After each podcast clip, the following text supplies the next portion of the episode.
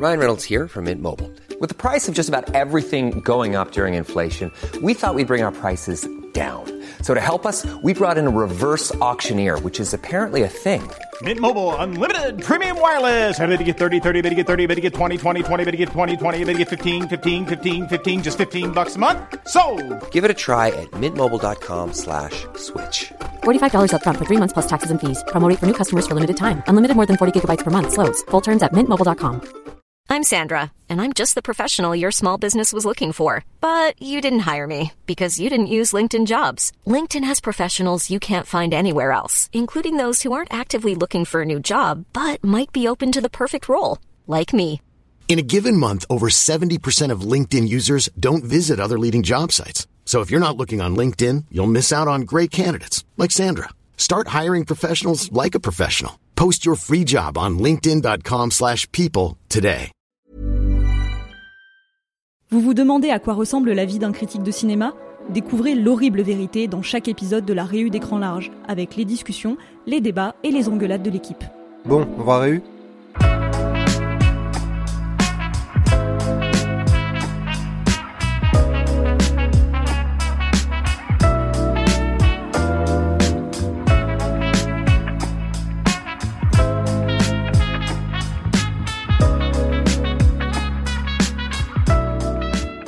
Bonjour, bonjour Alexandre et Déborah. Bonjour Antoine. Bonjour Bienvenue à cette rue un peu spéciale qui a été pensée pour sonder vos âmes de cinéphiles. N'ayez crainte, ça va bien se passer.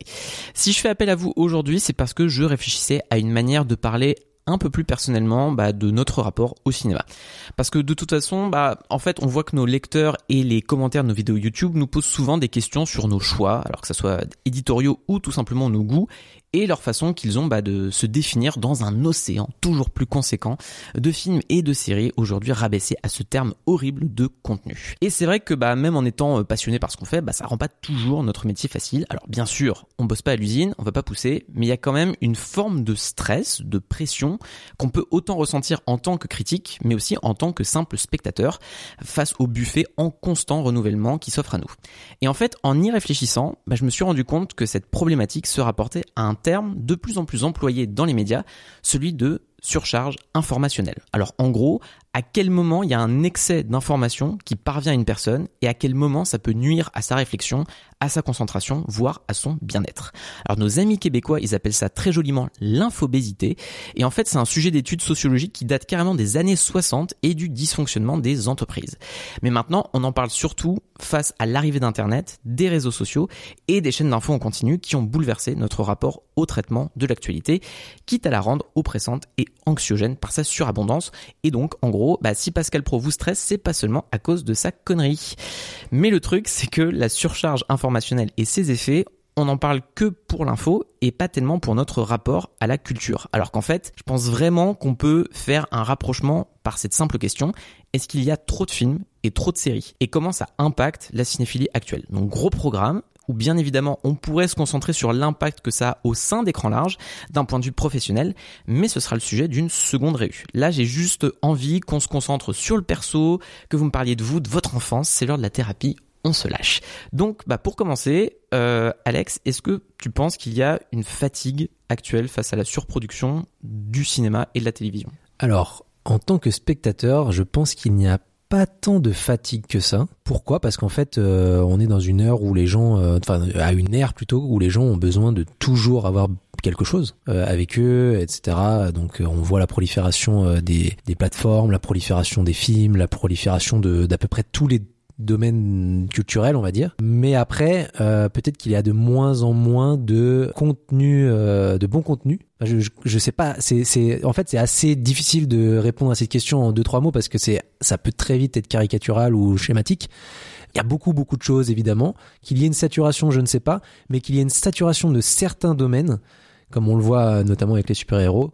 Tu vois, il y en avait beaucoup, euh, il y en avait pas tant que ça il y a quoi une quinzaine, vingtaine d'années. Maintenant, il y en a énormément et les gens commencent à saturer parce qu'il y en a eu trop. Mais en vérité, est-ce qu'il y a trop de cinéma? Je pense pas. Est-ce qu'il y a trop de séries? Je suis pas sûr. Je pense qu'il y a trop de mêmes séries, trop de mêmes films, mais il n'y a pas trop de tout ça. Oui, tu parles de, de, de cycle forcément. On Oui. pense, euh, enfin, on a beaucoup comparé la question des super-héros au western, Mhm. où le western a été euh, florissant pendant une bonne partie du Hollywood classique avant de s'éteindre petit à petit. Et aujourd'hui, on se pose la question est-ce que finalement les super-héros vont pas connaître un, un, un terme un peu similaire, ou du moins une euh, renaissance euh, qui va être plus ou moins celle du western euh, Ça, ça peut être effectivement intéressant. Est-ce que toi, Déborah, t'as la sensation, pareil, de cette surcharge, de cette fatigue, ou, ou moins d'un- d'une forme de stress qui peut être liée au fait de qu'il y ait beaucoup de, de médias différents autour de toi? Alors si, comme Alexandre, je dois me baser uniquement en tant que spectatrice et euh, occulter le côté professionnel, je trouve pas non plus que cette surcharge soit vraiment un, un fardeau ou soit très pesante pour moi. Là où je vais avoir un petit peu plus de mal, c'est à réussir à, à vraiment repérer ce qui peut me plaire. C'est, en fait, avant, j'avais vraiment plus l'impression, j'avais un catalogue et je me disais bon, ok, clairement, là, on n'est pas trop sur le genre de série que j'ai envie de regarder. Tiens, là, ça a l'air sympa, ça fait deux saisons. J'arrivais beaucoup plus vite à, à dire et à déterminer ce qui pouvait me plaire et ce, en, ce dans quoi j'avais envie de me lancer. Là aujourd'hui, je trouve que c'est un petit peu plus flou et euh, enfin maintenant j'ai strictement aucun scrupule à commencer une série, regarder trois quatre épisodes, me dire ouais en fait non et puis à totalement abandonner et lâcher la série. Euh, ça j'avoue que j'ai pas mal déculpabilisé là-dessus. Du coup non en tant que spectatrice, je dirais pas que c'est stressant. Mais en tout cas, je ressens un petit peu parfois le truc du euh, je suis perdu dans l'immensité de ce catalogue. euh, Ouais, c'est ça. que choisir véritablement et qu'est-ce qui me fait envie en fait c'est plutôt cette question de qu'est-ce qui me fait envie à laquelle j'ai de moins en moins enfin j'ai de plus en plus de mal à répondre Ouais, et je suis, suis d'accord avec toi. Je pense qu'en fait, à la limite, ce qui est, euh, ce qui est problématique pour moi, il n'y a pas tant de surplus, mais ça peut être une forme de surplus, c'est qu'il y a tellement de choses qu'on commence énormément de choses et qu'on ne les finit jamais, et qu'en fait, il y a une forme de non-aboutissement de, de plein, de plein de, notamment pour les séries, hein, parce que c'est plus ce qui est concerné que les films, parce que les films, ça peut quand même assez se finir assez rapidement, ça dure deux heures, trois heures grand max, on va dire. Alors que les séries, euh, il y en a tellement, que- il y en a beaucoup que tu as envie de voir, et moi, il y en a beaucoup que je commence euh, chaque année et euh, au bout de 5 6 épisodes, je les termine pas ou alors des séries que j'adore et que j'ai pas terminé parce que j'ai euh, j'ai pas envie de voir la fin parce que je les aime trop par exemple ou euh, juste euh, bah, au fur et à mesure euh, je m'en suis euh, détaché et il y a une forme de je lance pas mal de d'œuvres et en même temps euh, j'en vois jamais vraiment le bout et je pense que ça c'est un, c'est une forme de problématique parce qu'il faut tout concilier et c'est impossible. Oui, puis qu'est-ce que tu priorises à quel moment euh, Oui, effectivement. Qu'est-ce que tu choisis de regarder quand en fait? Mais c'est enfin là maintenant t'en parles donc ça me vient mais j'ai quand même l'impression qu'il y a de ça quelques années j'arrivais beaucoup plus à suivre différentes séries en même temps plus de séries en me disant bah tiens le lundi il y a tel épisode de ça et ça qui sort et j'arrivais beaucoup plus en fait à me faire une grille à programmer ma semaine en fait en fonction des séries que je vais regarder. Et là aujourd'hui le fait que le modèle majoritaire maintenant sur les plateformes ce soit les sorties euh, de tous les épisodes d'un coup je j'ai plus en fait cette discipline euh, qu'il y avait avant où bon bah voilà j'ai regardé mon épisode j'attends la semaine d'après je regarde au pire je le regarde pas le bon jour mais je le rattrape dans la semaine quoi qu'il arrive alors qu'aujourd'hui il y a beaucoup plus ce truc de bon bah tout est disponible sur la plateforme.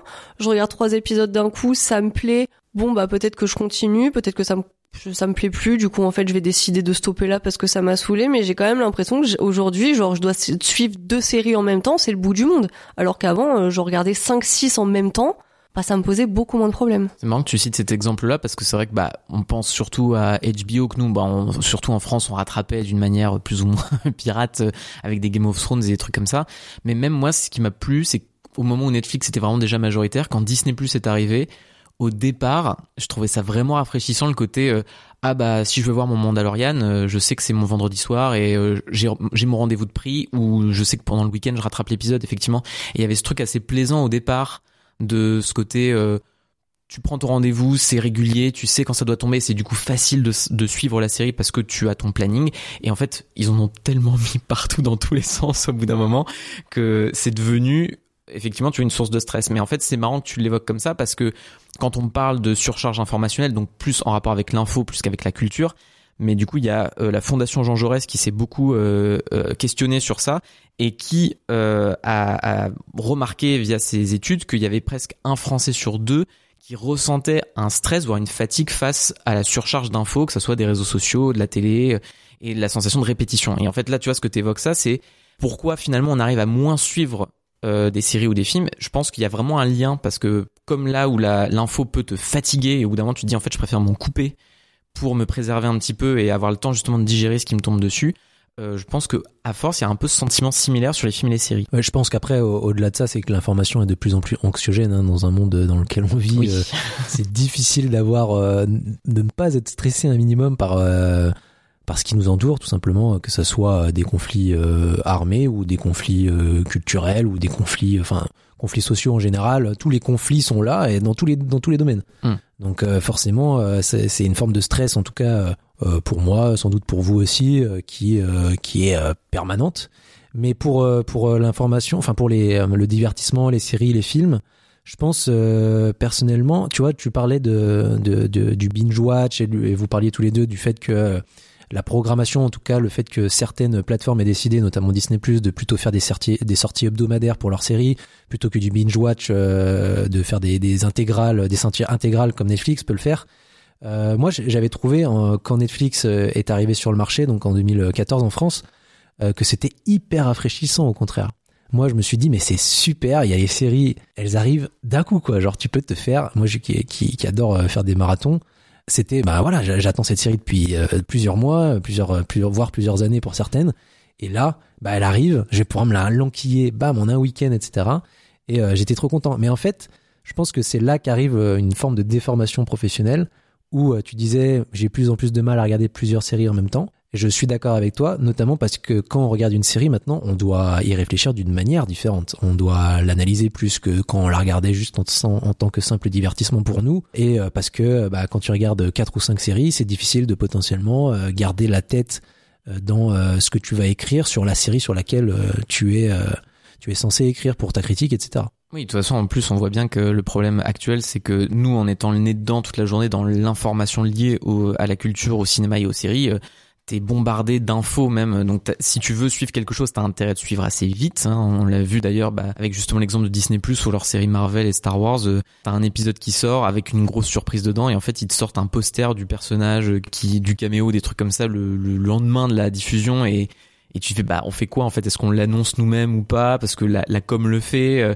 et en fait, moi, je suis bien content dans ce genre de cas de rattraper l'épisode le jour même pour écran large, mais mais c'est c'est vrai que c'est un peu pénible ça. Moi, c'était, euh, je m'étais fait la réflexion de mon dieu, euh, à quel point j'arrive plus à déterminer ce qui me plaît. Bah, c'est dans les top euh, séries de fin d'année. Mm. que J'ai fait la liste un petit peu de, de toutes les séries que j'avais regardées. Déjà, je me suis rendu compte que je n'avais regardé que des séries pour travailler dessus pour écran large. J'avais regardé quoi, Ahsoka, Fubar, enfin euh, vraiment pas. Voilà.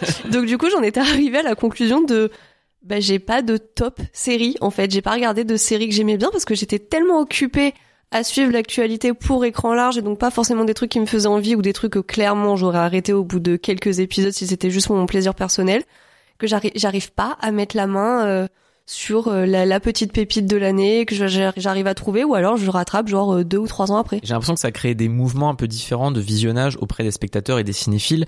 D'un côté, il y a toujours, tu vois, cette soif de d'être parmi les premiers à voir un film euh, ou une série, d'être euh, les premiers présents. T'as quand même toujours l'impatience.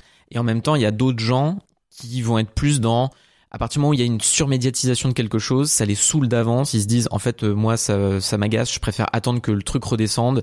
Et plus tard, je rattraperai le film ou la série euh, une fois que mon- ça sera à mon rythme. C'est moi qui décide. Parce que justement, il y a ce besoin de se réapproprier un truc et de se dire, c'est à moi que ça appartient. Et j'ai l'impression que vous êtes un peu différent sur ces- peut-être ces méthodologies-là, justement. Euh, oui, enfin après moi, pour, pour juste finir sur euh, le, le fait qu'il y ait énormément de spoilers qui pop, notamment sur certaines séries euh, très attendues, donc les séries Star Wars, les séries Marvel, etc., ou même des grosses séries type euh, Game of Thrones, etc. Moi, ça m'a changé aussi pas mal de choses sur les visionnages. Alors pour les séries dont je me contrefous, j'en ai rien à foutre d'être spoilé. Mais euh, même si euh, un spoil ne va pas changer potentiellement euh, l'avis que j'aurai sur une série, etc., y a, j'ai pas forcément envie d'être spoilé sur des séries que j'attends euh, beaucoup. Et House of the Dragon ou alors Game of Thrones quand c'était la dernière saison, euh, je me souviens que je me levais euh, très tôt le matin pour regarder l'épisode parce que comme c'est moi qui relis tous les papiers, Hmm. si j'avais pas vu l'épisode, ben j'étais euh, j'étais cuit quoi. Ah. Voilà, donc euh, savoir que euh, Arya tue le, mar- le grand marcheur blanc, voilà, spoil. Spoil. Terminado ici. Euh, non, bah du coup j'ai- j'étais en mode, bah non, j'ai regardé à 7 heures du matin avant de venir au boulot quoi. Parce que sinon, bah c'est, euh, sinon je, suis- je suis baisé quoi, tout simplement. Disons les termes. Donc voilà. Après, euh, c'est vrai qu'on n'a pas, je pense qu'on n'a pas du tout la même manière de fonctionner avec Déborah par rapport au- à l'impatience de découvrir certains films, etc. Moi, j'ai une tendance à prendre énormément d'avance sur, euh, à regarder tout ce qui, tout ce qui traîne, à me dire ah ça, ça me donne envie, ça, ça me donne envie, etc.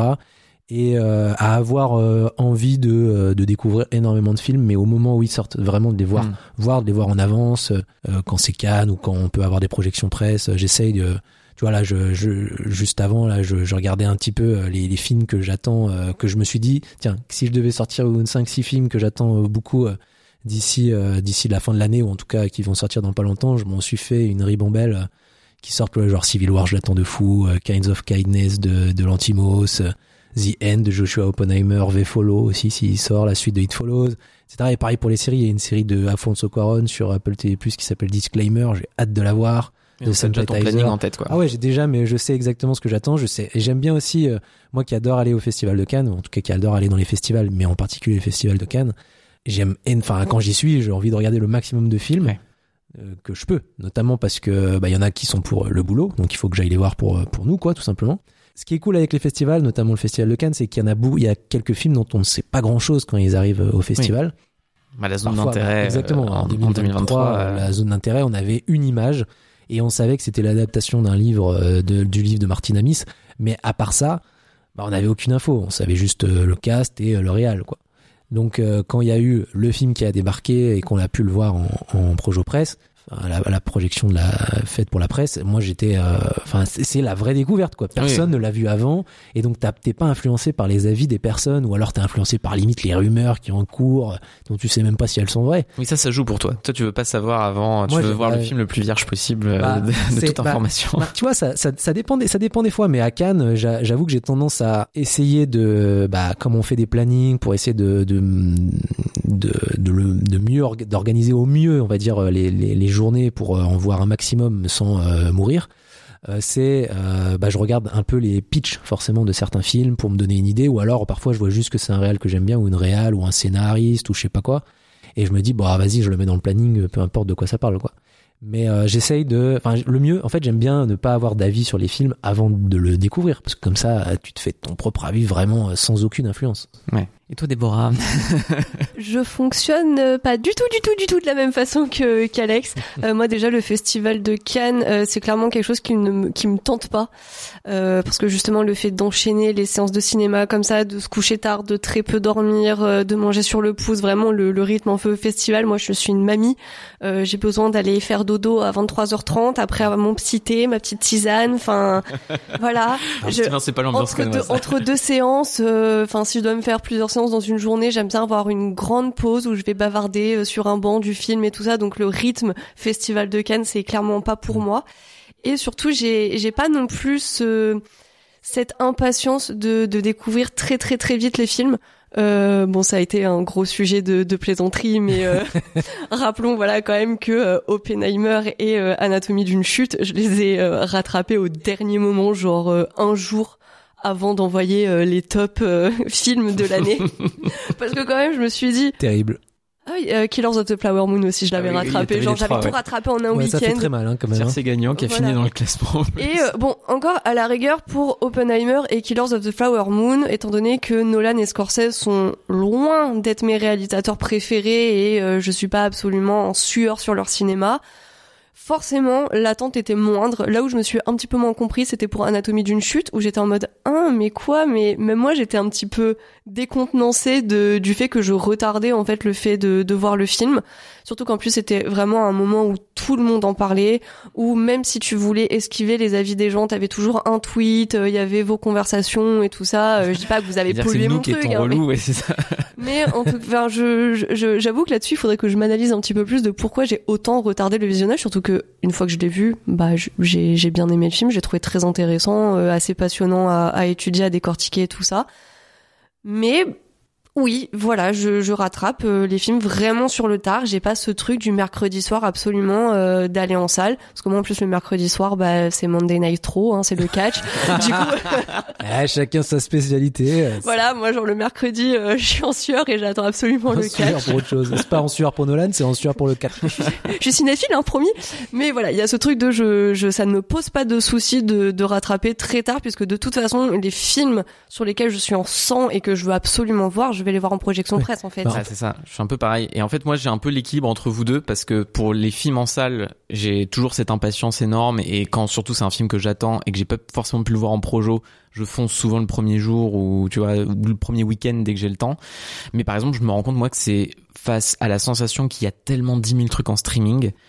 euh, quand je suis chez moi et que j'ai déjà lancé deux séries ou deux plusieurs trucs, bah s'il y a des films qui débarquent euh, et que j'ai pas eu le temps de les mater en avance pour écran large, en fait, je les laisse euh, couler et souvent je les rattrape, je vais les rattraper, tu vois. Typiquement, bah là, j'ai toujours pas vu Soulburn, j'ai toujours pas vu Chicken Run 2.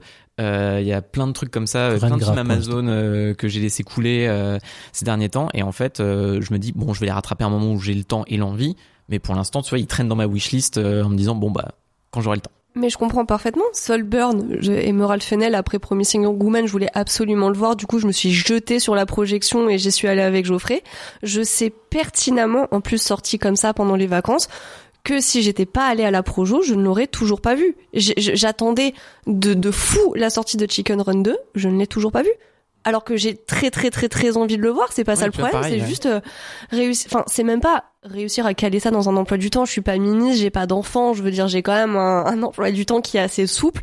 Et même là, j'arrive pas à trouver, à me dire c'est le bon moment. Allez, je lance Chicken Run 2. Mais c'est pas ne Euh, pas avoir le temps, c'est trouver le temps et c'est vouloir le trouver aussi, tu vois. Et c'est Oui, toujours voilà. ça en fait. Est-ce qu'on veut donner euh, le temps à ce film-là à ce moment-là? Et parfois, bah, il y a un peu ce truc de, bah, euh, oui, notre métier fait qu'on regarde des films, on aime ça, c'est une passion, mais parfois aussi, ben, ouais, j'aime bien me poser pour lire, en fait, le week-end, euh, genre traînouiller un petit peu sur mon téléphone, arroser mes plantes, euh, je vais pas dire faire à manger parce que c'est faux, je ne fais pas à manger, mais en tout cas, faire juste des, des activités autres. Ouais, et ça je suis d'accord. Je pense que d'ailleurs ça joue peut-être aussi pour le coup, c'est peut-être la déformation professionnelle, mais d'être entouré d'écran toute la journée. Ça je pense même les gens s'y retrouvent, tu vois, t'as ton portable, t'as ton ordi, euh, beaucoup de gens travaillent sur ordinateur maintenant, t'as ta télé, t'as le cinéma, t'as tellement d'écrans pour tout. À quoi tu consacres ta journée? Moi je sais que même tu vois les jeux vidéo qui forcément m'intéressent beaucoup aussi. Sur un week-end, moi c'est toujours un peu le truc. Je me dis, là j'ai bien envie de voir ce film-là, mais j'ai aussi envie de jouer à ce jeu-là qui traîne depuis une semaine sur mon PC ou sur ma PS5 et je me dis là j'ai là c'est peut-être le moment. Là faut que je trouve deux heures euh, j'ai envie de jouer tu vois. Et c'est toujours le dilemme euh, qui finit par arriver où il y a tellement de médias audiovisuels dans tous les sens. À quoi tu consacres euh, à quoi tu consacres ton temps?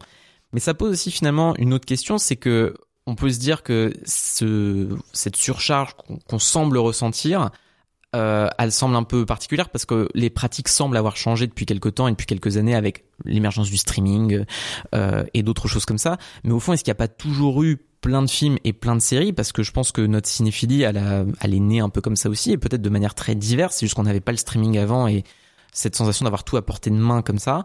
Mais en plus, je pense qu'on a tous un peu des parcours dans notre cinéphilie assez différents. Euh, Est-ce que pour vous, c'est, enfin, qu'est-ce qui a joué sur le fait d'un coup de d'aimer le cinéma? Est-ce que finalement, il n'y a pas toujours eu une forme de boulimie un peu nécessaire qui amène à ce que c'est là qu'on se dit, en fait, j'aime le cinéma parce que je peux me bouffer euh, trois, quatre films dans, en une semaine ou dans, voire dans une journée? Euh, je me reconnais tellement dans, dans ce que tu dis Antoine parce que enfin si vraiment je dois poser le point de départ de ma cinéphilie bah ça remonterait forcément à mon enfance parce qu'en fait vraiment quand j'étais petite euh, j'allais assez peu au cinéma mais par contre on avait la carte vidéo club et en fait on allait toutes les semaines en vidéo club. C'était vraiment genre la sortie familiale et tout ça. Et j'ai toujours eu ce truc de regarder énormément de, de films vu que heureusement chez moi il y avait pas la diabolisation de du temps d'écran euh, de la télé euh, il faut pas que tu regardes tel film et tout machin chez moi il y avait vraiment pas ça de euh, dire que t'avais une télé dans ta chambre aussi. hein. j'avais une télé dans ma chambre euh, je pense qu'aujourd'hui si je disais que bourgeois. j'avais genre 6 ans je crois j'avais mon tube cathodique euh, dans ma chambre et euh, j'avais mon lecteur euh, cassette Ouais. et je je- j'enlevais une cassette du magnétoscope il y en a une autre qui rentrait et c'était c'était comme ça et je faisais des cycles j'adorais ça bon en fait euh, je pense que j'étais juste euh, quand même une gamine euh, qui avait pas beaucoup de vie sociale et qui restait dans sa chambre mais en tout cas je me faisais des, des marathons toute seule de Disney de films Bah de ouais. le petit dinosaure et la vallée des merveilles euh, pff, ça y est j'ai calé le nom du film Voilà. Ouh, ça va mieux Il aura fallu 20 minutes. mais, mais en tout cas, voilà, à partir de ce film-là, j'ai commencé à tout regarder en cassette puis en DVD en allant très très peu en salle. Mais je me rappelle des, des piles de, de cassettes et de DVD Ouais. sur le bureau de, de ma chambre. Et euh, oui, j'avais des listes. euh, Le lundi, ce sera ça. Le mardi, ce sera ça. Et je pouvais me regarder euh, trois, quatre films dans la journée, mais sans aucun problème. Ouais. Donc la boulimie, en fait, elle était là dès le départ et c'est après que j'ai un petit peu plus euh, appris à poser un regard critique sur ce que je regardais ou tout simplement à m'interroger de euh, pourquoi quand j'étais petite j'ai poncé cette cassette et sans aucun esprit critique j'ai dit moi ça j'aime pas c'est de la merde Ouais. genre essayer de, de comprendre un petit peu mes goûts et c'est là on va dire que ma cinéphilie est vraiment née parce que j'ai essayé de mettre un ressenti sur tout ça Oui, et puis c'est marrant que tu parles de ça parce que justement, nous, je pense notre génération a été un tournant quand même avec l'arrivée du DVD, la fin plus ou moins des vidéoclubs, l'arrivée progressive du streaming pendant notre adolescence, fin d'adolescence. Euh, ça, on a quand même connu des systèmes très très différents. Et moi, alors, j'ai moins été vidéoclub que toi. J'ai eu un peu de ça, de ça quand même. Mes parents m'emmenaient parfois, mais on a été à fond VHS. Et moi, surtout, ce qui se passait, c'est que mes parents m'achetaient beaucoup des VHS vierges pour que tu Mmh. puisses enregistrer ce qui passait à la télé. Et moi, ma cinéphilie, elle s'est vraiment faite comme ça. Moi, c'était euh, le film du soir sur euh, TF1, France 2, France 3 et M6. Euh, c'était, euh, je mettais la cassette, je programmais, j'allais me coucher et le lendemain, je pouvais mater le film, tu vois. Et je sais que euh, les James Bond, je les ai fait comme ça. Les, alors évidemment, moi, la révélation, ça a été euh, Star Wars et Indiana Jones où M6 en passait un par semaine. Euh, et Star Wars, c'était avant la sortie de la Revanche des Sith. Donc j'ai tout fait Star Wars avant de voir le 3 en salle et c'était un, un délire mais monstrueux à l'époque. Ouais, et puis même avant les plateformes, moi je me rappelle quand euh, bon c'était pas moi qui avait découvert Mega Upload, c'est ma mère qui avait découvert Mega Upload et qui elle était en mode bah c'est genre un vidéo club infini où t'es pas limité à deux films par personne plus un film si t'as la carte. Hmm. Ça je m'en souviens bien et euh, c'est à partir de, de ce moment-là aussi que j'ai commencé à avoir une, une espèce de, de- encore plus de boulimie parce que là il s'agissait même pas de devoir les rendre les cassettes ou de devoir les choisir. Parce que ça aussi quand on rentrait dans les allées du vidéo club j'avais déjà de la semaine d'avant euh, les films que j'avais gardés en tête genre parce qu'ils m'attiraient mais que j'avais pas assez de temps ou de de place pour les prendre. Donc là Mega Upload est arrivé. Foutu c'était film sur bah, film sur film sur film jusqu'au moment où je me dise tiens maintenant j'ai envie de rattraper les classiques comme Fight Club ou Requiem for a Dream Mais moi, tu vois, ça m'a fait ça et c'était juste, bah, soudainement, tu switches de M6 à Arte et tu fais, ah, ce il m'intéresse aussi. Et j'enregistrais, euh, et j'ai enregistré très longtemps. D'ailleurs, même quand on est passé au DVD avec mes parents, j'ai gardé des VHS pendant Mm. très longtemps et notre magnétoscope, il a fonctionné jusqu'à vraiment ce que notre télé cathodique meure et que le magnétoscope plus ou moins l'accompagne à ce moment-là. Mais moi, notamment, certains de mes films préférés, que ce soit E.T. ou, alors évidemment, je vais le citer maintenant, Le Masque de Zorro, euh, que j'ai enregistré une première fois à la télé et j'ai poncé ma VHS mais 50 fois. Quand je vois le film aujourd'hui, ça me paraît improbable de pas avoir la pause pub, tu vois, au milieu qu'il y avait sur TF1 à l'époque, enfin qui a toujours d'ailleurs. Euh, et c'était euh, une expérience vraiment, euh, enfin ça a façonné vraiment euh, énormément de trucs. Et je sais que justement, même pour, pour moi, c'était le dilemme de, j'avais un nombre limité de cassettes. Et si je voulais enregistrer un nouveau film, fallait que j'en efface un autre. Donc, fallait réfléchir stratégiquement, qu'est-ce que tu gardes, qu'est-ce que tu gardes pas? Mais ça m'a permis euh, de découvrir un nombre incalculable de films. Hiring for your small business? If you're not looking for professionals on LinkedIn, you're looking in the wrong place. That's like looking for your car keys in a fish tank. LinkedIn helps you hire professionals you can't find anywhere else, even those who aren't actively searching for a new job but might be open to the perfect role. In a given month, over 70% of LinkedIn users don't even visit other leading job sites. So start looking in the right place. With LinkedIn, you can hire professionals like a professional. Post your free job on linkedin.com slash people today. Burrow is a furniture company known for timeless design and thoughtful construction and free shipping, and that extends to their outdoor collection. Their outdoor furniture is built to withstand the elements, featuring rust-proof stainless steel hardware, weather-ready teak, and quick-dry foam cushions. For Memorial Day, get 15% off your Burrow purchase at burrow.com slash ACAST and up to 25% off outdoor. That's up to 25% off outdoor furniture at burrow.com slash ACAST. Ouais bah moi c'est euh, c'est marrant c'est pas du tout comme vous. Donc euh, ça va être rapide euh, enfin ça va être très différent. Euh, moi j'ai je suis arrivé très très très tard euh, dans le cinéma. Je suis arrivé juste avant euh, juste après le bac en gros globalement quand j'ai fait euh, quand j'ai commencé euh, une prépa euh, où il y avait des cours de cinéma et que je n'y connaissais rien je me suis dit que ce serait bien de s'y intéresser un peu pour que les cours aient un, peu de sens et euh, donc je suis tombé amoureux du cinéma à ce moment-là mais donc ça fait un peu plus de dix ans à peine donc j'ai pas du tout eu cette euh, cette éducation euh, cinématographique ou même sérielle. Mon père regardait beaucoup de séries, mais en vérité euh, je regardais pas les séries avec lui. Et, euh, et ma mère aimait bien le cinéma, mais pas au point où on va aime bien toujours le cinéma, mais pas au point où on y allait tous les toutes les semaines ou ou pas du tout. Enfin, vraiment pas. Moi, les seuls films que j'allais voir, c'était avec mon père. J'allais voir les films que j'avais adaptés, euh, que j'avais adaptés, parce que j'étais assez doué. donc, euh, voilà, non, que j'avais lu et qui étaient adaptés. Donc les Harry Potter ou alors euh, La Route de McCarthy, par exemple, etc. Ouais, grosse ah ambiance, quoi. Voilà. oh, le grand écart. moi, moi, j'étais vraiment. en fait, j'étais beaucoup plus littérature. Man, tout ça. Quoi. bah bah non même pas, mais ça aurait pu être le genre de ça aurait pu être le genre de film que j'allais que j'allais voir en effet. J'étais beaucoup plus littérature à cette époque que, que, cinéma et du coup ma cinéphilie en fait elle s'est pas euh, elle s'est pas du tout construite vis-à-vis des vidéoclubs ou vis-à-vis de la salle euh, en, quand j'étais petit en tout cas parce que j'ai pas du tout connu ça. Mais quand euh, du coup quand j'ai été euh, adulte, il y avait tout de suite bah, euh, tout ce qui était les, les, plateformes de streaming illégales ou euh, Netflix, euh, l'essor, etc. C'était vraiment à cette époque-là que moi je me suis lancé dans dans, dans, dans le cinéma et dans, la, dans les séries. Donc j'ai fait énormément de ma culture là-dessus. Je me suis énormément bouffé de films.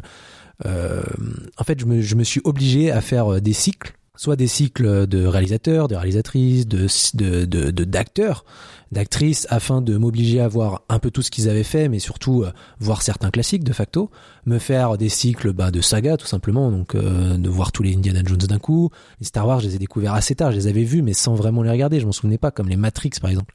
Et euh, c'était vraiment pas quelque chose qui était dans, dans, dans, dans ma façon de voir.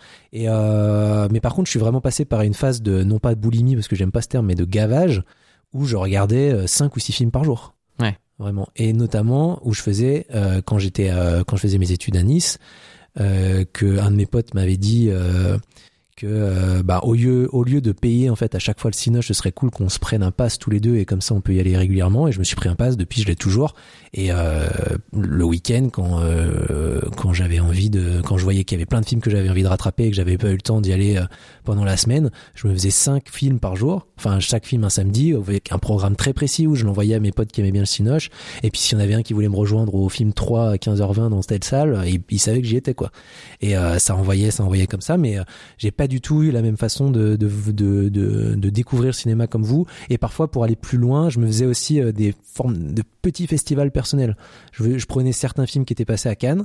Je faisais une sélection un peu à la sauce euh, Alexandre qui fait n'importe quoi et qui je reprends je prends cinq films asiatiques, six films américains, cinq films européens, machin, avec des réalisatrices et réalisateurs. Et puis bam, je fais mon petit festival comme ça. Après, je faisais mon petit palmarès perso. Euh, et comme ça, je découvrais un peu euh, toutes les formes de Cinoche. Ouais. C'est marrant parce que vous parlez tous les deux du coup de termes marathon, donc que ce soit de VHS, que ce soit de sortie en salle. Mais en fait, ça renvoie du coup à cette idée de l'infobésité parce que du coup, quand ils définissent l'infobésité ou la surcharge informationnelle, on parle souvent de, en fait, de l'absence de, enfin, le fait que les ressources d'une personne soient plus suffisantes et notamment cognitives et euh, de temps, capacité d'attention et de compréhension pour répondre en fait à, à la surcharge d'infos que tu reçois en fait. Et moi, c'est un peu ça finalement que je pose vraiment d'un point de vue personnel et pas tellement d'un point de vue professionnel qu'est le nôtre, est-ce qu'on a encore le temps de digérer tout ce qu'on regarde en fait? Parce que justement, il y a l'air d'y avoir tellement de choses à la fois, euh, que ce soit, il y a, en, France, on est un des rares pays à avoir plus de 10 films qui sortent en salle chaque semaine. Euh, il y a toutes les semaines euh, Netflix, Disney+, Prime et plein d'autres qui nous sortent euh, des choses dans tous les sens. Euh, comment est-ce que, enfin, est-ce que vous avez cette sensation déjà que c'est trop? Et est-ce que comment on fait pour arriver à digérer ou pas les, les choses justement? Moi, je fais clairement partie des personnes euh, qui ont du mal à, à digérer. Euh, déjà, j'oublie, je pense, assez facilement les films. Euh, pour que je me rappelle d'un film et pas juste de une scène d'un film ou du pitch ou euh, du concept du film, euh, faut vraiment qu'il me marque. Et j'ai aussi un peu ce truc de, il faut que un film, il faut vraiment que je rentre dedans, sinon, mais je m'endors devant le, le film. Ouais. Et euh, c'est ça en salle ou chez moi. Hein, j'ai vraiment ce truc. Euh, j'arrive pas à avoir la, la démarche de m'investir dans un film qui de base euh, me laisse de marbre. Si un film me laisse de marbre, je me dis bon bah tant pis, je suis passé à côté, c'est pas grave. Peut-être que je retenterai un jour, peut-être que je retenterai jamais. Hein. Au pire, être passé à côté d'un film, il y a rien de grave là-dedans. Le cinéma est suffisamment riche pour qu'il ne se résume pas à un film. Et après, en général, je me dis tiens, j'irai bien voir ça en salle. Tiens, j'irai bien voir ça en salle. Au final, j'y vais jamais. Et euh, bah en fait, euh, j'attends que les films sortent en VOD. Voilà. Vu que en plus, j'ai j'ai pas tellement.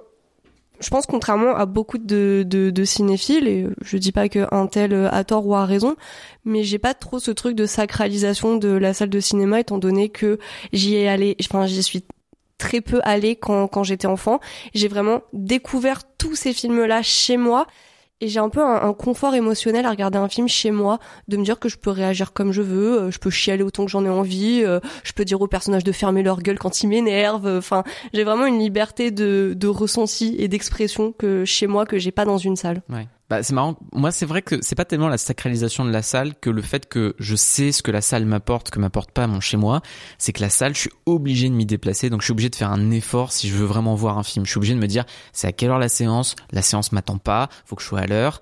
Euh, je peux pas mettre pause pendant le film, tu vois ce genre de truc là. Donc moi, je sais que c'est un des trucs qui me motive d'ailleurs à me dire, je veux vraiment voir ce film en salle parce que s'il sort plus tard en VOD euh, et que j'ai déjà une myriade de choix de trucs à regarder chez moi la flemme en fait. Enfin, tu vois, j'ai une DVD tech longue comme le bras avec des films qui m'attendent sur euh, sur le coin de ma télé pour bien me faire culpabiliser, qui sont encore sous leur blister les trucs, et, euh, et où en même temps, bah, je revois des séries que j'aime bien et des trucs comme ça, et je me dis la salle, c'est pour ça que c'est important parce que moi, ça m'oblige à me déplacer, à me dire là, celui-là, je veux pas le rater maintenant parce que je sais qu'une fois que je l'aurai raté, ça va peut-être être beaucoup plus difficile que je le rattrape plus tard, et donc c'est important que je sois euh, là quand il faut. Ouais, moi je moi je je je, je suis un peu d'accord avec toi parce que j'avais pas mis ces mots j'avais pas mis ces mots là sur sur ce phénomène mais en effet le fait que le que le cinéma y ait une bah, y a un horaire très précis que tu dois respecter etc ça m'oblige à à faire une démarche de est-ce que j'ai vraiment envie de voir ce film? Et oui. Du coup j'y vais mais il faut que je sois à l'heure machin etc et c'est vrai que ça m'aide parfois à me pousser un peu ça ça m'a beaucoup aidé notamment quand j'étais en études à voir les films que j'avais envie de voir. euh, parce que quand c'était la dernière euh, soit la dernière euh, projection enfin la dernière séance quoi euh, je me souviens euh, notamment Nebraska par exemple que j'étais allé voir vraiment en dernière dernière séance ou Casse-tête chinois euh, pas forcément des films que j'avais envie de voir absolument mais je me suis dit bah c'est la dernière séance oui, donc la sensation d'urgence à ce moment-là c'est ça te... c'est une, une, forme de procrastination de la découverte hein, d'une certaine manière mais bah, j'étais déjà arrivé à de telles extrémités d'attendre les dernières séances et je pense que c'est le dernier exemple que j'ai en tête d'une double séance cinéma que je me suis faite dans la même journée c'était à plein temps et la nuit du 12 Super programme bien fun. Hein, bah, du coup, euh... on, on, ne ressort pas stressé. Hein. Et justement, je me, je, je m'étais fait là. Oui, bon, déjà le choix des films aidait pas, mais clairement, je m'étais dit que si j'avais été chez moi, j'aurais en fait tout autant apprécié les films. Et peut-être aussi j'ai ce truc du si j'apprécie pas un film chez moi, je l'apprécierai pas en salle. Enfin, c'est pas. Enfin, vu que j'ai, par exemple, contrairement à toi, Antoine, je suis beaucoup moins sensible et réceptive à la qualité du son. Bon, en même temps, je suis à moitié sourde, j'entends rien aussi, donc. euh, C'est vraiment notre mamie en fait. Après sa camomille le soir, elle entend plus. de Mais on va dire que, en fait, c'est pas la taille de l'écran vraiment qui. Enfin, c'est pas la taille qui compte. C'est la taille qui compte, Déborah. Mais euh, on, on va dire qu'un film qui réussit à m'avoir chez moi, oui, ce sera certainement puissance décuplée en salle.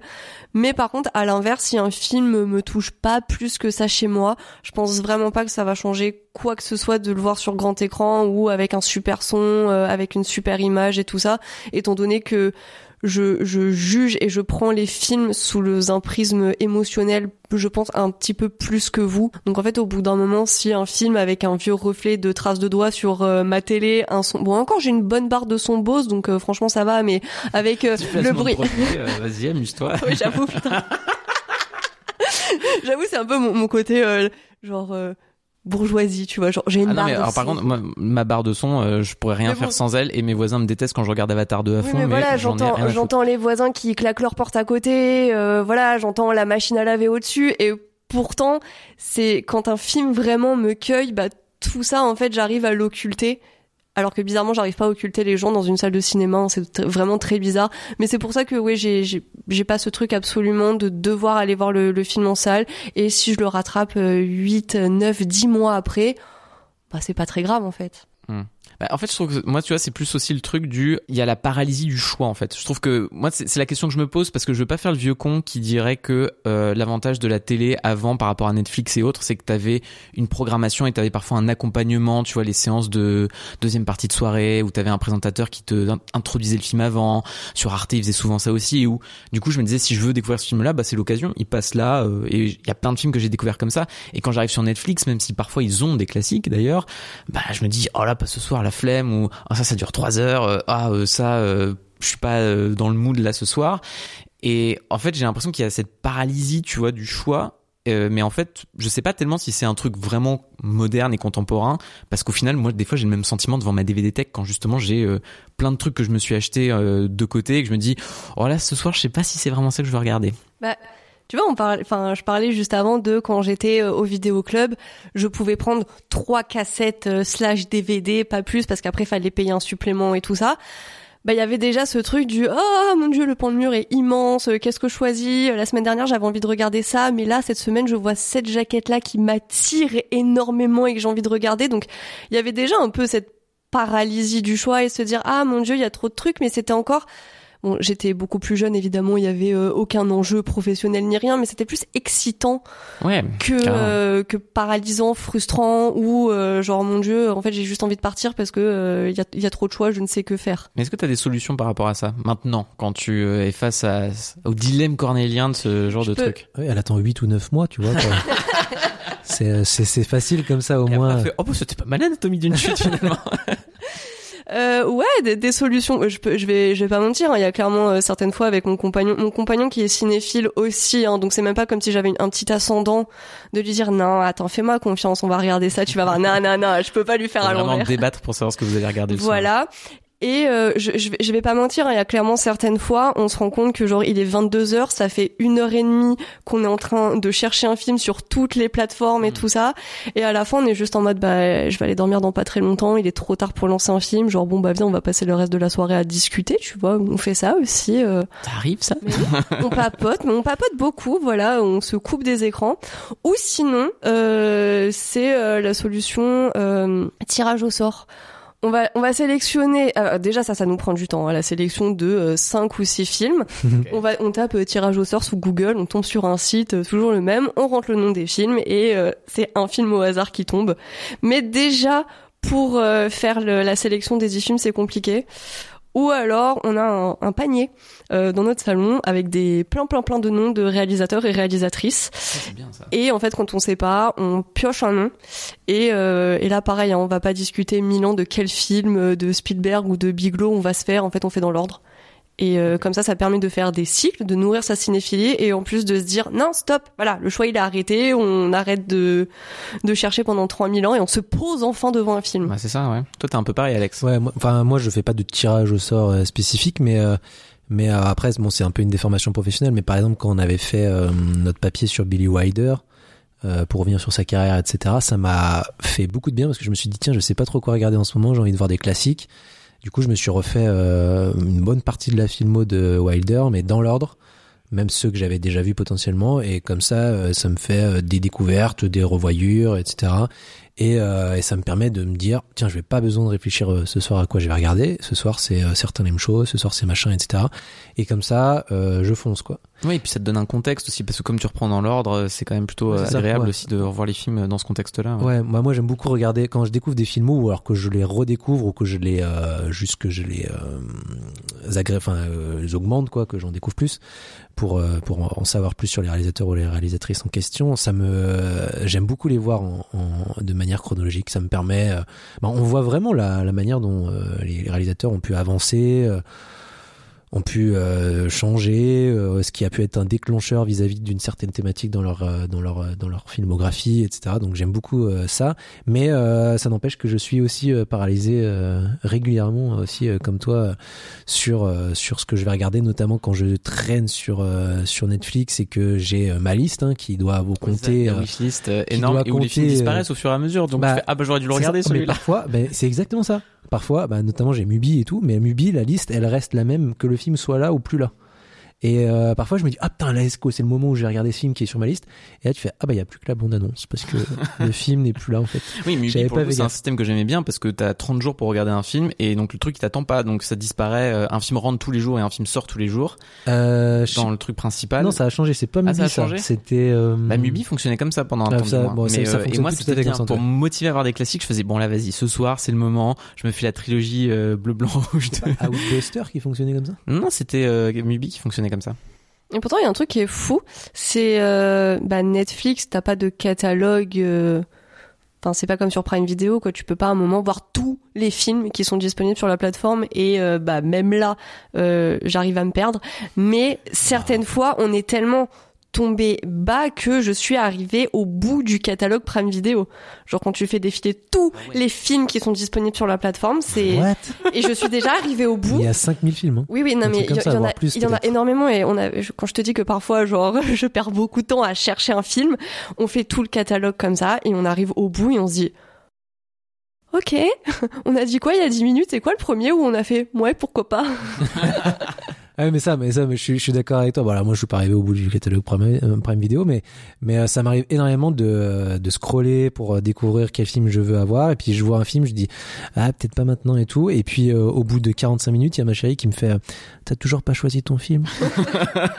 et qui me dit, bah, attends, mais, bah, regarde, prends celui-là, il a l'air bien et tout. Et du coup, euh, parfois, je, je prends son choix et au bout d'une demi-heure, je suis en mode, ah, bah, bon, bon choix. Ou alors, parfois, je suis en mode, ouais, non, pas le, pas envie, en fait. Et du coup, je, je regarde pas de film parce qu'il est minuit 30. Et voilà.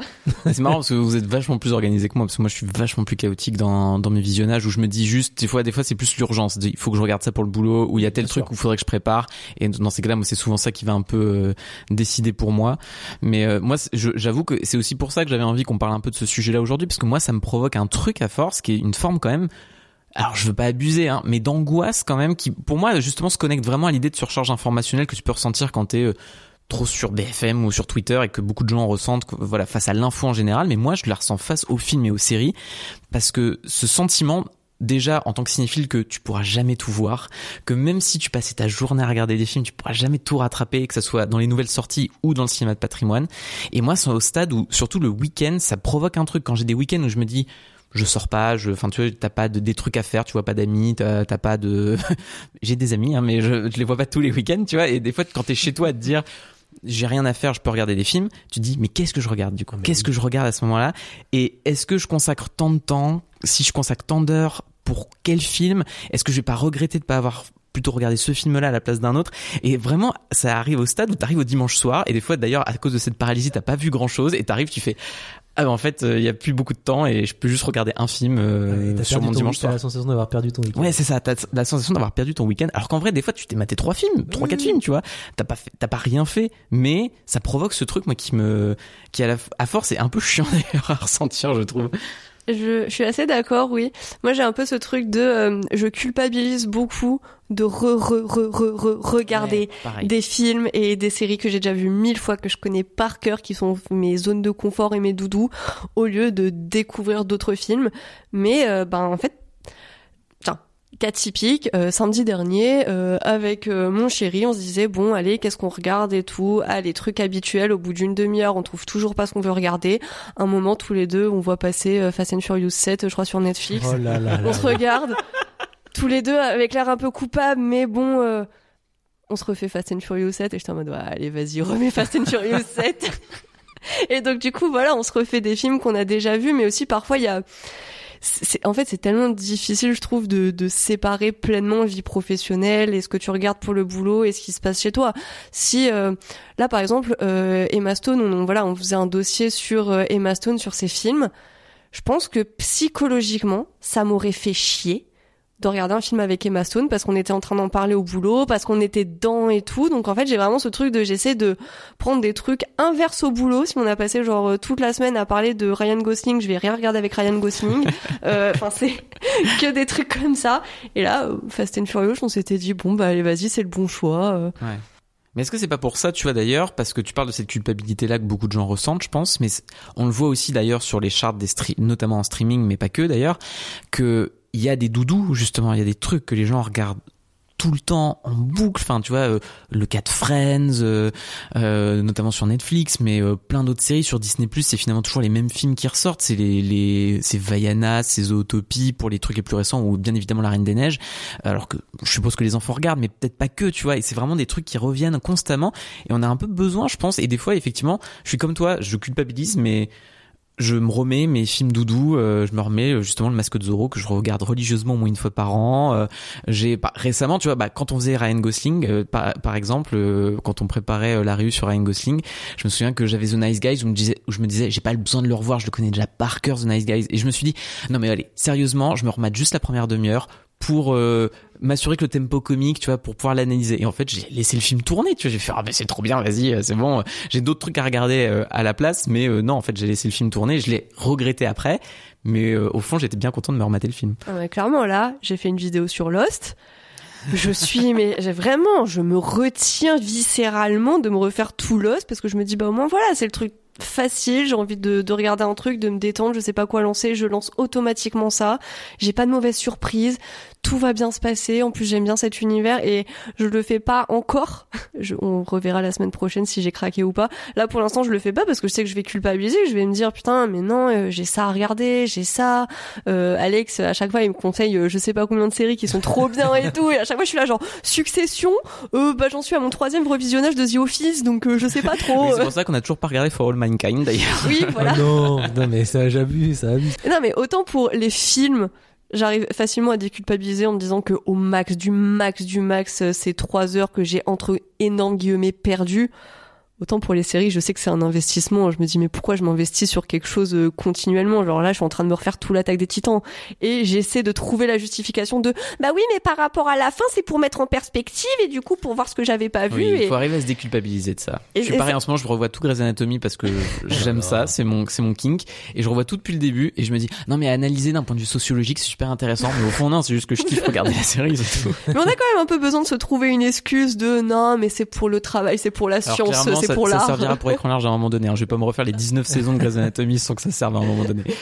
Non mais c'est marrant que vous vous, euh, vous replongiez souvent, en tout cas pour les séries, dans des euh, dans des euh, dans des séries que vous avez déjà vues, alors que justement personnellement je ne prends jamais le temps de revoir des séries que j'adore, euh, ou alors très rarement. En tout cas avant que j'arrive à écran large je le faisais, mais maintenant euh, plus du tout. Alors que j'ai très envie de me refaire The Leftovers, que j'ai très envie de me refaire VIP, euh, que j'ai- j'aimerais énormément me me refaire Succession maintenant que tout est fini, etc. Mais en fait, euh, je, je, je pense que je- dans la rédaction, je suis celui qui regarde le plus de séries à l'année, euh, on va dire des nouvelles séries, Ouais. des nouvelles créations. Mais euh, j'ai tellement envie de découvrir ce qui se fait de nouveau que je me prends plus du tout le temps Ah, de ça, revoir euh, ce que ce que j'ai adoré. Et euh, j'aimerais énormément prendre le temps. Et parfois, je me dis, bah pendant les vacances, je pourrais me refaire euh, la saison de cette série que j'ai bien aimée. Mais en vérité, pendant les vacances, je me repose, je regarde pas de série ni je regarde de films. Ouais. Donc euh, voilà. Et pour les films, c'est c'est un peu pareil. Je regarde assez rarement ce que j'ai. euh, J'essaie de découvrir un maximum de films que j'ai euh, que j'ai pas vus. Euh, afin de bah, toujours augmenter, afin de découvrir de nouvelles choses, quoi, tout simplement. Mais euh, moi, j'ai pas vraiment de, enfin, c'est plus pour euh, les soirs où je suis, euh, je suis resté de planter devant Netflix à, à scroller euh, pour rien, et puis euh, qu'il est minuit 30 et de toute façon, même si je commence le film, j'arriverai pas au bout. Euh, oui, tu parfois, je- un truc que tu je connais me mets déjà. un truc que, que j'ai déjà que j'ai déjà vu et que j'aime bien et moi c'est pas bon c'est pas des, des films doudou comme vous mais c'est plus euh, souvent parfois je parfois je me les lance juste sur mon téléphone pas parce que je, je sais que je vais pas les regarder en fait c'est juste je vais me mettre sur le côté je vais mettre le son, le son, euh, ouais. dans mon oreillette et je vais entendre euh, le début de Roma et je vais être je vais m'endormir euh, je vais euh, entendre le, On le- passe Fast and Furious 7, tu vois, qu'on passe On Roma. n'est pas sûr, on n'est pas sur le niveau. le début de Once Upon a Time in Hollywood le début de Manque aussi euh, j'aime beaucoup ouais. Ah ouais, bah c'est juste euh, ouais, je me mets le début puis euh, tu sais au bout de 15 minutes je suis fini là je suis plus là hein. genre mon cerveau il est encore dans Ah l'oreillette oui, c'est mais ton ASMR. Euh, Ouais, c'est bah, ouais, ouais, cinéphilique, ouais, quoi. bah, il y en a, ils entendent des. ils, ils adorent, ils font oui. Bien sûr, bien sûr. Moi, je déteste ça, vraiment, ça, ça, ça pourrait me faire des cauchemars. Donc, Mais Roma, euh, finalement, c'est pas mal. ouais, ouais, bah, c'est, mon petit Mais film. tu à regardes pas jusqu'au bout? Euh, non, mais ça, ça m'arrive. En fait, il y a beaucoup de films que je ne lance plus trop. Notamment, euh, Il était une fois en Amérique, qui est vraiment un de mes films préférés. C'est vraiment un de mes films préférés. Et je le lance euh, plus parce que je ne suis pas capable de l'arrêter si je le commence. Et comme il fait que 3h45, c'est un peu compliqué quoi de c'est à dire que ah bah oui du coup euh, voilà donc euh, à la limite ouais, il y en a certains que je lance plus parce que euh, sinon je suis obligé comme chanton sur la pluie aussi je suis pas vraiment capable de l'arrêter donc euh, je ne le lance plus vraiment mais si je le lance c'est pour le regarder en entier C'est plus noble que les choix de Déborah, clairement. Ouais, parce que là, moi, j'allais clairement citer, bon, Jurassic Park, ça va, c'est noble. Après, c'était Peur Bleue tout de suite. ouais mais tu vois mais après ça je, je comprends en vrai c'est aussi une manière de se détendre hein, euh, clairement euh, après toi tu te détends tu vois devant Peur Bleu mais moi Once Upon a Time in Hollywood ça me ça me détend parce que je trouve ça beau etc c'est pas c'est pas la même forme de détente mais c'est une détente personnelle et c'est ce qui ça. compte Et je pense que c'est aussi pour ça que je voulais qu'on en parle parce que ça rappelle que bah, ce qui relève quand même, même si on l'analyse beaucoup et tout ça, le divertissement aussi. euh, bah il doit pas, il devrait jamais nous créer cette espèce d'angoisse du coup du trop plein de, cette sensation de surcharge permanente qu'on peut peut-être ressentir à certains moments. Et voilà. Mais bon, vous voyez, du coup, ça fait du bien de parler de tout ça, et c'est même marrant parce que la surcharge informationnelle est analysée à la base dans les milieux professionnels, et les études montrent que bah, des rues comme celles qu'on est en train de faire à l'heure actuelle sont devenues de plus en plus essentielles pour organiser et canaliser justement le surplus d'infos dans les entreprises. Alors justement, après avoir parlé de tout ça d'un point de vue perso, bah, on fera une autre réu la semaine prochaine euh, pour parler cette fois de cette surabondance de films et de séries par rapport à écran large et à son fonctionnement. Alors bon, c'est juste dommage que comme d'habitude on n'enregistre pas ces rues pour en faire des podcasts parce que je suis sûr que ça intéresserait nos fidèles lecteurs lors de leur session de jogging. Mais bon, pour ça, il faudrait rappeler aux auditeurs de s'abonner, de partager, de mettre 5 étoiles sur leur appli d'écoute et de mettre un commentaire. Et on pourra au passage remercier les gens de nous soutenir parce que ça reste le plus important. Et tout à fait.